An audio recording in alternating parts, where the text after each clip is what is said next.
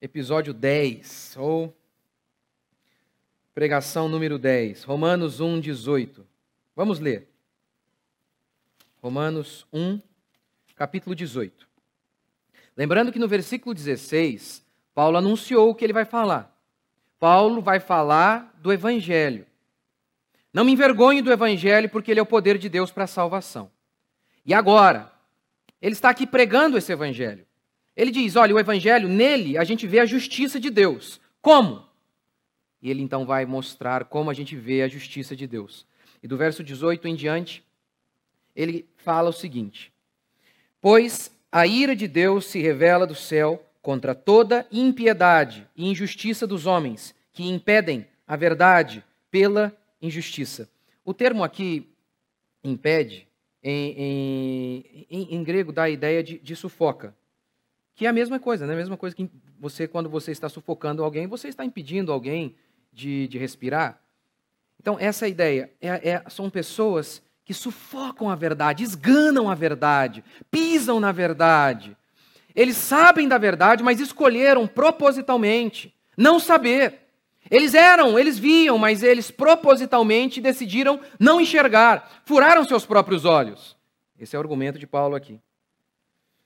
Pois o que se pode conhecer sobre Deus é manifesto entre eles, porque Deus lhes manifestou.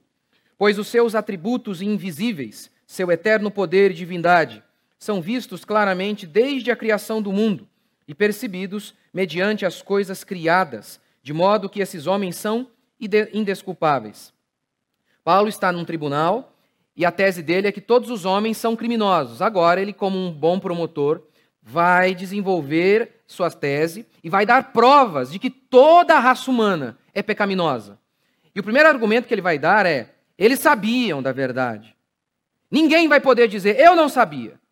Porque o primeiro grande pregador sobre Deus na humanidade é a criação. A criação anuncia que tem um Criador. Você não pode chegar a outra conclusão a não ser esta. Ao ver um universo extremamente organizado, complexo, inteligente, você tem que concluir: tem, existe por trás do relógio um relojoeiro. Não dá para ter, para ter outra conclusão a não ser esta. Qualquer outra conclusão é a negação óbvia da verdade. Ninguém, ninguém poderá dizer, eu não sabia dizer. Verso 21. Porque, mesmo tendo conhecido a Deus, não o glorificaram como Deus, nem lhe deram graças, pelo contrário, tornaram-se fúteis nas suas especulações, e o seu coração insensato se obscureceu. Dizendo-se sábios, tornaram-se loucos, e substituíram a glória do Deus incorruptível por imagem por imagens semelhantes ao homem corruptível às aves, aos quadrúpedes e aos répteis, ele vai dando aqui como primeira evidência do juízo de Deus sobre os homens por terem abandonado o conhecimento do Senhor. Primeiro, a primeira manifestação do juízo de Deus em relação a esses homens é a, é a ignorância, a estupidez. Eles estão entregues à estupidez. E essa estupidez se materializa, em primeiro lugar, por meio da idolatria. Ah, é? Vocês não querem me adorar? Então vocês estarão escravos de adorar qualquer outro tipo de coisa, o que é uma escravidão. Não existe essa ideia de não adorar alguma coisa. Todo mundo é obrigado a adorar alguma coisa. E quando você substitui Deus, você vai adorar qualquer outra coisa, até uma vaca, até uma imagem de gesso. Mas alguma coisa você vai adorar. Substituíram a glória do Deus incorruptível por imagens semelhantes ao homem. Verso 24. Por isso, Deus os entregou à impureza sexual ao desejo ardente de seus corações para desonrarem seus corpos entre si. Ele está querendo dizer que se a gente fica debatendo qual a causa do homem ser adúltero, do homem ser gay, e ele vai dizer: olha, a causa é essa aqui, porque os homens abandonaram o Senhor, o Senhor os entregou às paixões sexuais. E como eu já tentei pregar aqui recentemente, as paixões sexuais são uma desgraça. A única vida santa, bela, bonita, feliz e graciosa, alegre, é o sexo dentro do casamento. Fora disso, é perversão, é uma desgraça. Ele está dizendo: Deus entregou os homens à libertinagem. Foi Deus. Eles queriam ir, eles queriam ir para a lama, então Deus falou: Ok, podem ir, eu vos entrego. Vocês querem enfiar mesmo o dedo na tomada? Então enfiem. Deus os entregou. Verso 25. Pois substituíram a verdade de Deus pela mentira e adoraram e serviram a criatura em lugar do Criador. Criador que é bendito eternamente. Amém. Por isso Deus entregou, os entregou a paixões desonrosas ou infames, como em algumas versões trazem. Porque até suas mulheres substituíram as relações naturais pelo que é, pelo que é contrário à natureza. Ele está falando aqui do lesbianismo, do homossexualismo. Os homens, da mesma maneira, abandonando as relações naturais com a mulher, arderam em desejo sensual uns pelos outros. Homem com homem, cometendo indecência e recebendo em si mesmos a devida recompensa do seu erro. Assim, por haver rejeitado o conhecimento de Deus, foram entregues pelo próprio Deus a uma mentalidade condenável, para fazerem coisas que não convêm. Cheios de toda forma de injustiça, malícia, cobiça, maldade, inveja, homicídio, discórdia, engano, depravação, sendo intrometidos, caluniadores, inimigos de Deus, insolentes, orgulhosos, arrogantes, inventores de males, desobedientes aos pais, insensatos, indignos de confiança, sem afeto natural, sem misericórdia, os quais, conhecendo bem o decreto de Deus que declara dignos de morte os que praticam essas coisas, não somente as fazem, mas também aprovam os que as praticam. Até aí. Então hoje eu vou falar mais uma vez da doutrina da ira de Deus. E eu não vou me desculpar em dizer para vocês que eu já estou pregando isso pela milésima vez. Não vou porque é um assunto recorrente na Escritura, não tema de minha preferência, porque eu escolhi.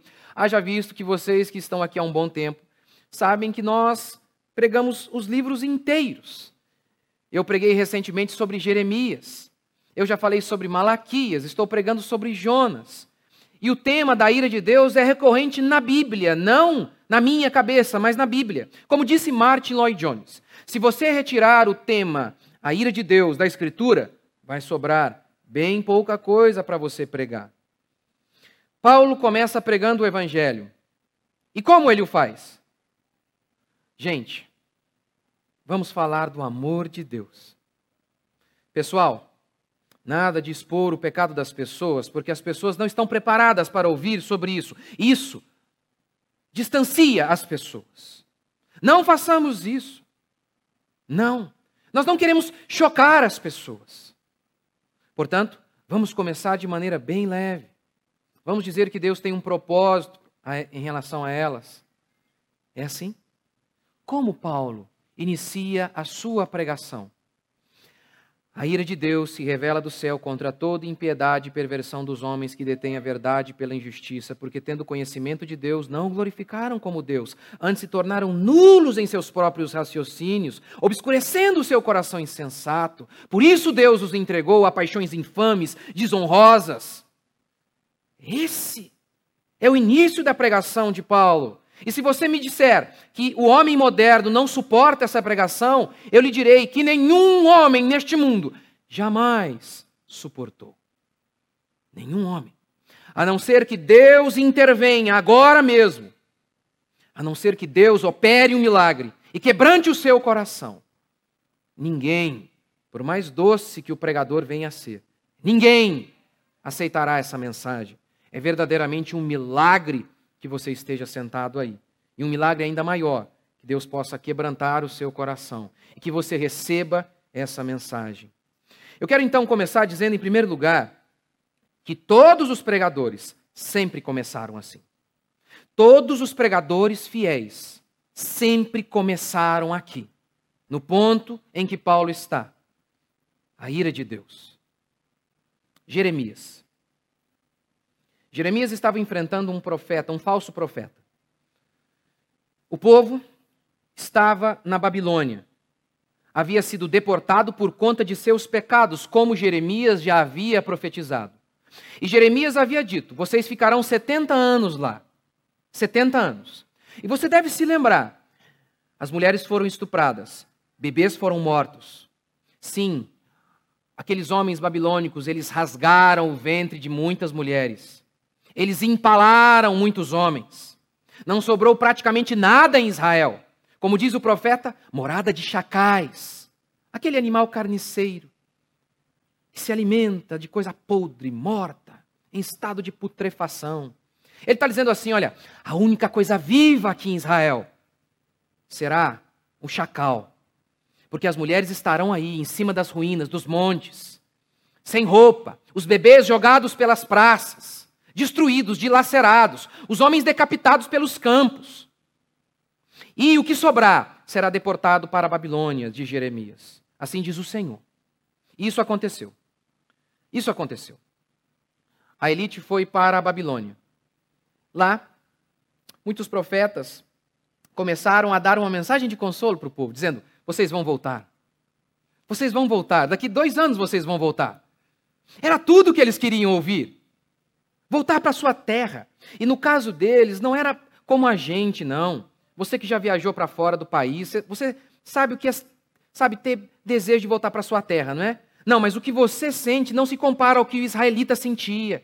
Para ele, a terra era o lugar da promessa, tinha um, toda uma questão espiritual ali. Por isso que o salmista diz: Se eu me esquecer de ti, Jerusalém, oh, que meus lábios sejam, eles fiquem grudados no céu da boca, que a minha língua fique grudada no céu da boca, que eu morra, que eu seja amaldiçoado. Aí vem o pastor e diz: Gente, vai dar tudo certo. Vocês vão voltar. Acalma aí. Calma, calma. Vocês vão voltar. Chega Jeremias. Jeremias está falando a verdade. Ninguém vai voltar. Ninguém. A não ser depois de 70 anos. Então, esse profeta que estava combatendo Jeremias, esse era o profeta do amor. Palavras positivas. Daqui a dois anos vocês voltam. Jeremias, 70, meu amigo. 70? Peraí, eu tenho 50, eu não vou voltar. É isso que você está dizendo, Jeremias? É. Seus filhos vão voltar, você vai morrer lá, como escravo. Você quer ouvir quem? Eu pergunto para você: quem você deseja ouvir? Fala a verdade. Jeremias ou o falso pastor? Eu quero ouvir o falso pastor. A não ser que Deus faça um milagre em minha vida, eu naturalmente quero ouvir o falso pastor, que diz que tudo vai ficar bem, rapidamente. Então, veja como Jeremias confronta o pastor que vem com uma mensagem de paz. Os profetas que houve antes de mim e antes de ti, desde a antiguidade, profetizaram guerra. Essa foi a tônica da mensagem deles. Mal e peste contra muitas terras e grandes reinos. Entretanto, o profeta que profetizar paz, o que é raro, só ao cumprir-se a sua palavra será conhecido como profeta de fato, enviado pelo Senhor. A mensagem do profeta é essencialmente negativa. Com mensagem de graça, é claro que Jeremias tinha uma mensagem de graça. Você lê o livro transborda a graça de Deus no livro de Jeremias. Ele não está dizendo que não há uma mensagem de esperança. Mas o que ele está dizendo é que a tônica da mensagem evangélica é chamando o povo ao arrependimento. É dizendo: se vocês não pararem de pecar, o caos vai se instalar. A guerra vai ser estabelecida. Portanto, arrependam-se. Essa é a tônica. John Wesley costumava dizer que a pregação deveria ser 90% lei e 10% graça. Grande parte dela expondo o pecado das pessoas para apenas no final dar o remédio. E Jonas? Jonas foi diferente de Jeremias? Jonas chega em Nínive e faz uma pregação que gera talvez o maior avivamento da história, ou um dos. 120 mil pessoas se convertem. Como foi a pregação dele? Jeremias chega lá e diz apenas uma coisa: Nínive vai cair dentre 40 dias. Por quê? Jonas, no capítulo 1, explica: a maldade desse povo subiu a Deus. Jonas não sai dizendo, gente, Deus ama vocês. Gente, Deus tem um propósito na vida de vocês. Não. A mensagem que levou o povo ao arrependimento foi: Nínive vai cair. Nínive vai cair. Os ninivitas eram malignos, queimavam crianças vivas, matavam as crianças e os bebês para não ter que cuidar dessas crianças. Não mudou muita coisa. Capturavam seus inimigos, cortavam suas mãos e orelhas, retiravam os olhos e jogavam seus corpos nus em uma pilha para morrerem sufocados. Esfolavam pessoas vivas, arrancavam a língua pela boca. Enterravam o prisioneiro até o pescoço para que pudesse, morrer ao sol. Muitas pessoas, ao, ao verem os assírios chegando, se matavam. O que Jonas fez? Os tratou como vítima? Saiu com plaquinhas de Jesus te ama? Não. Distribuiu abraços no semáforo de Nínive. Foi isso que Jonas fez? Não. Nínive será destruída. E diz o texto que foi essa mensagem que salvou aquele povo. Foi essa mensagem que o povo precisava ouvir. A mensagem da ira, do juízo. Paulo não pregou de maneira diferente. Em Atos capítulo 24, versículo 25, diz que ele pregou para o governador da seguinte maneira: dissertando Paulo acerca da justiça, do domínio próprio e do juízo vindouro. Ficou Félix amedrontado. Amedrontado. As pessoas têm se enchido de temor, do, do, santo temor de Deus, que a Bíblia diz: o temor do Senhor é o princípio da sabedoria. As pessoas têm se enchido do temor de Deus ao ouvirem as pregações modernas? Definitivamente não. Paulo começa aqui. A ira de Deus. Todos os pastores verdadeiros, todos os profetas do Senhor também começaram aqui. Também começaram aqui. Mas o que é a ira de Deus? É a justa resposta divina à maldade humana.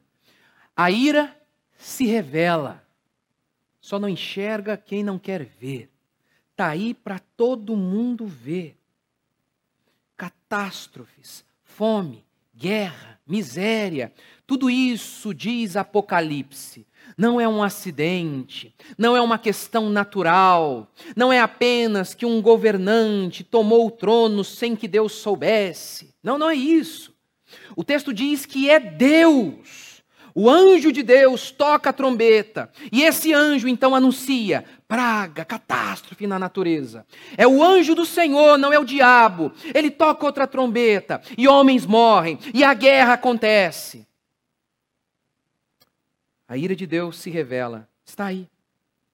A santa indignação de Deus contra o mal, de um ser que não se acostuma com o pecado, como diz o Salmo 7. Deus é o justo juiz que sente indignação todos os dias. Não há um dia em que Deus se acomode com a maldade humana. Nós tendemos a nos acomodar. Eu lembro a primeira vez que eu vi um casal, um par, um par, um par, dois homens. Recuso-me a chamar de casal, né? Ali em frente ao shopping faz uns 10 anos. Mas me deu uma tremedeira. Eu falei, gente, é, é o juízo final. É, o mundo vai acabar amanhã. Cheguei em casa, eu estava tremendo. Os tempos passam.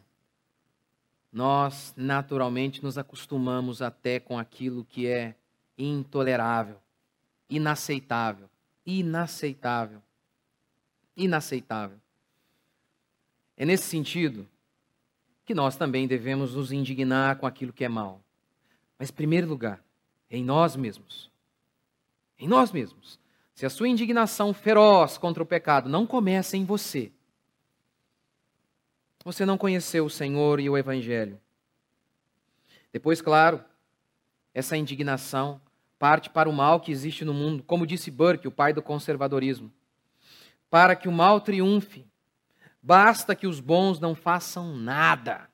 Basta que os bons fiquem quietinhos. Indignação com aquilo que é mal. Indignação com aquilo que é mal. Indignação com aquilo que é mal também na vida de nossos filhos. Sim, se Deus Pai fica indignado com os nossos pecados, por que nós não ficaremos indignados com os pecados de nossos filhos? Com amor, paciência, firmeza, devemos fazer de tudo para criá-los na justiça. Na justiça. No caminho do Senhor. E não se acostumar com a preguiça, que é quase o ar que uma criança respira. É, é, também dos adultos, mas na criança os adultos escondem um pouco mais. É, essa é a diferença. Conseguem esconder. Ah, dor nas costas. Mas quantas vezes eu cheguei a pensar, gente do céu, vai ter homicídio aqui nessa casa. Mas faltou pouco. Quantas vezes meu filho preguiçoso para fazer algo. Meses de labuta. Meses e meses. Não, não, isso mesmo, não um dia nem dois. Meses. De vez em quando ele quer dar uma recaída, mas aí ele lembra, porque ele quase viu o Senhor. Quase. Mas eu ficava indignado, falei: na minha casa não vai ter vagabundo. O amor pela justiça. Como nós fomos enganados?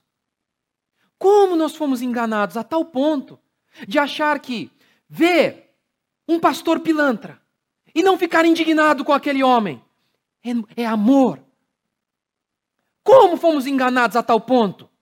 Não julguei. Aquele homem que está enganando pessoas, roubando senhoras. E nós dizemos: não julgueis, Deus vai julgar, Deus vai fazer alguma coisa. Já fez! Colocou a mim e a você aqui para expor esses homens malignos. Já fez. Deus é bom, por isso ele tem que se indignar com aquilo que é mal. Que a gente não se acostume. Que a gente não se acostume, que a gente se indigne todos os dias que você não ache normal, sabe? Assistir a um filme com seu filho e de repente aparece uma cena sensual e você deixa, ah, fazer o quê? Não, não, não, não é normal. Não é normal, aquilo ali é um lixo, fique longe. Se o teu olho te faz pecar, é melhor arrancá-lo para com dois entrar na glória. Se um filme, se um filme te faz pecar, mete fogo nele. Ou então, só desliga. Mais fácil ainda. Faz isso. Mas se indigne com aquilo que é mal. O amor não se alegra com a injustiça e com a mentira, diz 1 Coríntios. Deus é bom, portanto, ele tem que se irar contra o que é mal. Meu terceiro e último princípio: como a ira se manifesta. O texto diz: Por rejeitar o conhecimento de Deus, o homem foi privado de conhecimento. Se declara sábio, se tornando louco. A primeira maneira aqui, que Paulo declara de maneira explícita, como Deus entrega o homem a si mesmo, é Deus entrega o homem à imundícia. A imundícia e paixões infames. É isso que ele diz. Aqui ele usa nessa versão, uh, em, verso 24. Por isso Deus entregou o homem à impureza. Na versão revista atualizada fala imundícia. Imundícia.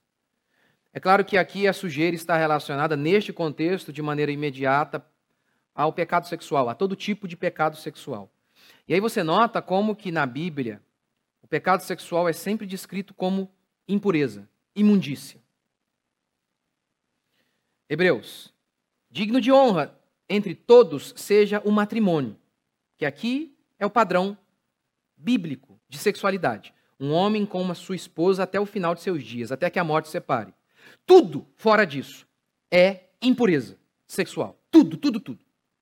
Digno de honra entre todos seja o matrimônio, bem como o leito sem mancha, mácula. Porque Deus julgará quem?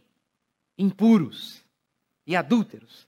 E o impuro aqui como um sinônimo de pecador, pecador no sentido de que peca sexualmente falando. Esse é o contexto aqui. 1 Tessalonicenses. Porquanto Deus não nos chamou para impureza, e sim para santificação. O contexto aqui, Paulo está falando sobre sexo. Ao falar sobre sexo, ele diz: Deus não nos chamou para impureza. 1 Coríntios 7. Mas por causa da impureza, cada um tem a sua própria esposa, cada uma o seu próprio marido. O movimento feminista da revolução sexual, que desencadeou uma mudança para pior na América e em todo o mundo, começando na década de 60. Eles viam, e eu falo eles porque homens foram grandes responsáveis por ensinar as mulheres de que as mulheres deveriam transar sem sentir culpa com todo mundo, livres de responsabilidades. Isso foi um tiro no pé da mulher. O homem disse: Que legal, eu não preciso mais bancar a mulher, eu vou ter, vou ter apenas o presente sem ter a responsabilidade. Que maravilha! Herbert Marcuse e tantos outros comunistas, como e, e não apenas comunistas, mas psicopatas como Kinsey, que colocaram essa ideia no ar. O sexo, da maneira como a fé cristã ensina, é uma prisão. Alfred Kinsey, diz ele, concluiu cientificamente: se nos liberarmos sexualmente, o paraíso descerá na terra. A Bíblia, entretanto, chama isso de impureza, sujeira, desgraça, miséria, imundície, imundície. É engraçado que às vezes o cristão, ele tem a mesma tentação do salmista, no Salmo 73, ele inveja o homem ímpio não é? Inveja. Poxa, olha lá, olha o que o ímpio faz. E eu vou lá, olha lá, o ímpio pinta borda, não acontece nada. Eu estou ali, às vezes um dia que eu dou uma pecadinha só, mas parece que Deus desce em pessoa ali, arrebenta comigo. Como é isso, meu Deus? O crente acha que o ímpio está desfrutando de um privilégio. Ora, ora, Olha a vida dos homens lá fora.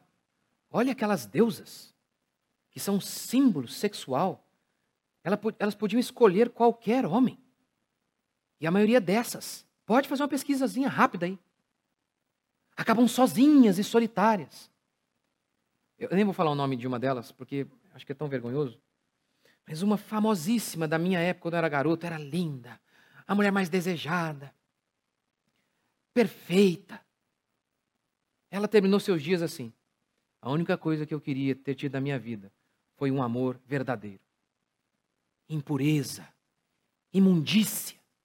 É isso que é a libertação sexual. Imundícia.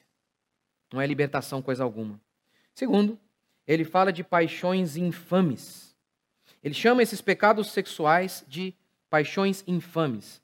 Infame, não fama. Ou seja, aquilo que não é de boa fama, vergonhoso. Por isso aqui a versão século 21, por isso que eu gosto dela, dessa versão aqui, ela é mais simples. Mas também amo a revista atualizada, amo, é a que eu tenho em casa, mas aqui uso essa aqui com vocês. Acho mais simples a pessoas que acabam de conhecer a escritura, então a gente usa essa aqui um pouquinho mais simples, mas não é simplista. Mas está aí. Vergonhoso.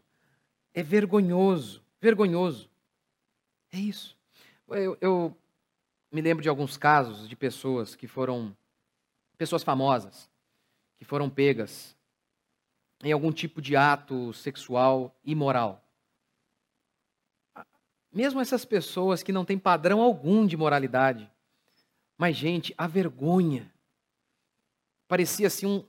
Aquele rosto vermelho, parecia que virava um tapete e não acabava a vergonha. Vergonha. Quantas vezes já aconselhei pessoas nesses meus quase e 20 anos como pastor? E é exatamente isso aqui que, que eu vejo. Em pessoas que tiveram algum tipo de problema sexual, de desvio em suas condutas. Vergonha, vergonha, vergonha, vergonha. É vergonha. recebendo em si mesmos a punição pelo seu erro. O que seria isso? Primeiro, as doenças sexualmente transmissíveis? Com certeza. Com certeza. A gente hoje, talvez a gente tenha esquecido um pouco disso, mas isso é real. Quem é um pouco mais velho deve se lembrar do Cazuza, morrendo ao vivo. Aquele cara bonito, jovem, forte, saudável, rapidamente definhando. Quem não se lembra de vários cantores de rock famosos que contraíram HIV, que eram homossexuais, tinham uma vida libertina e o fim foi catastrófico. Hoje há coquetéis e as pessoas acham que, olha, não há mais problema. Recebendo em si mesmos a punição por seus erros, começa aí com todo tipo de doença. Mas há outros também, o anticoncepcional também. Eu vou falar dele mais para frente, mas primeiro que o anticoncepcional, ele está lá na bula. Está lá na bula. Ele tem uma função abortiva. Está lá, você pode ler. Está lá na bula. Eu vou, vou trazer depois aqui, mas. É, ele tem três procedimentos para impedir a concepção. O primeiro é quando ele libera dois hormônios que enganam o seu cérebro e faz com que o seu cérebro pense: já tem um hormônio que já foi liberado, então, portanto, não preciso liberá-lo. Consequentemente, não libera o óvulo. A mulher não ovula. Essa é a primeira ação. A segunda é tornando o muco vaginal é, impróprio, de maneira que o esperma não consegue chegar ao útero, não consegue chegar até o, o óvulo. E a terceira maneira, que está lá no bula, pode ler. A mudança no endométrio, que é a parede do útero. Quando um esperma fecunda o óvulo, já há um ovo. E é assim que os cientistas determinam. É um ovo porque é isso mesmo, tem vida ali já. Com DNA já é uma pessoa. Já é uma pessoa. Mas ele precisa se grudar, fixar na parede do útero. O anticoncepcional atrofia o endométrio, o que faz com que esse ovo, esse óvulo já fecundado, que agora é um ovo, não se fixe. Então, há um aborto. Está lá no seu anticoncepcional. Esse mesmo que declara perigos de trombose, ansiedade, perda da libido. Uma irmã aqui me contando que tomando injeção para não engravidar ficou dois anos. Dois anos assim. 20 dias sangrando, 10 dias normal. Durante dois anos. Estava anêmica.